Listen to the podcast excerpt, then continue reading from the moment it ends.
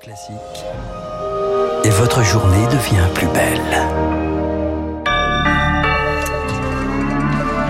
Le journal incontournable, tout ce qu'il faut savoir avec Augustin pour bien débuter la journée. Le bénéfice de Total Energy en hausse de 43% au troisième trimestre. Il s'établit à 6 milliards 600 millions d'euros. Résultat record pour le géant de l'énergie qui bénéficie de la conjoncture internationale.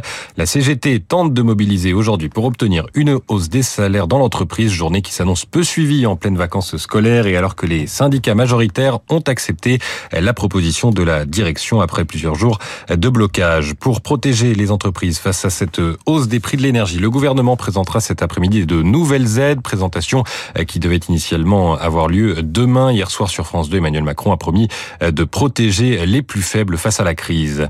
Le président qui sera dans le Cher en milieu de matinée, il va visiter plusieurs euh, usines d'armement. Il compte illustrer l'effort de guerre de la France pour aider l'Ukraine. Il va notamment inaugurer le nouveau pas de tir des canons César. Le ministre de la Défense, Sébastien Lecornu, qui l'accompagne, a affirmé hier soir que les armes fournies à l'Ukraine ne mettait pas notre armée en danger, alors que la France a livré près d'un quart de ses pièces d'artillerie de haute précision.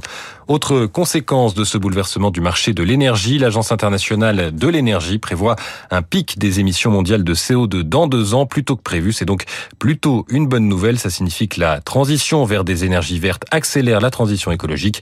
L'agence souligne toutefois qu'en l'état actuel des choses, les mesures pour le climat ne suffiront pas à empêcher une forte hausse des températures et ses conséquences dramatiques.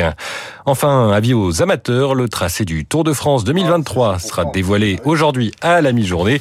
On sait déjà que cette grande boucle partira de Bilbao, deux étapes en Espagne, une veille d'arrivée en Alsace avec six cols avant les Champs-Élysées. Et effectivement, je me demandais si Franck, vous aviez déjà quelques avant-premières à nous dévoiler. le Grand Sud cette année, beaucoup de montagnes, bien entendu. Et c'est vrai que ce départ de Bilbao va faire beaucoup parler. Je pense que ce sera beau.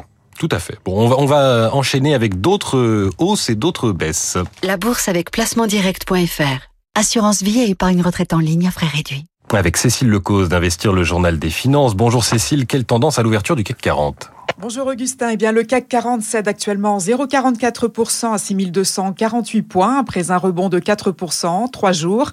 La matinée s'annonce hésitante en ce jeudi très chargé pour l'économie et les entreprises. On attend en premier lieu les décisions de politique monétaire de la BCE à 14h15.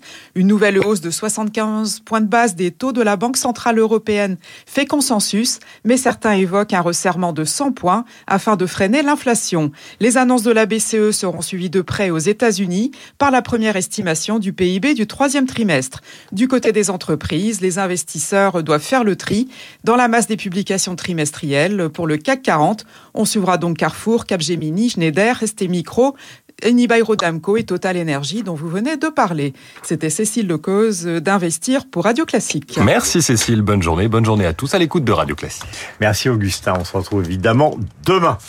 Euh, Franck, bonjour. Bonjour. Guillaume, bonjour à tous. Ensemble et heureux. Mais oui. Nous nous retrouvons ce matin ensemble et heureux. Alors, vous voulez que je fasse l'émission comment tout seul aujourd'hui? Tout seul. Ah, bon. C'est vous qui le souhaitez. Ah, bah, je, vais, fois. je vais parler de, du roi Henri VIII. Oui. Vous savez, ce barbe bleue euh, qui, qui euh, dans le lit duquel se succédaient toutes sortes d'épouses. Mm -hmm. La moins connue et peut-être la plus intéressante s'appelait Catherine Howard. La voici.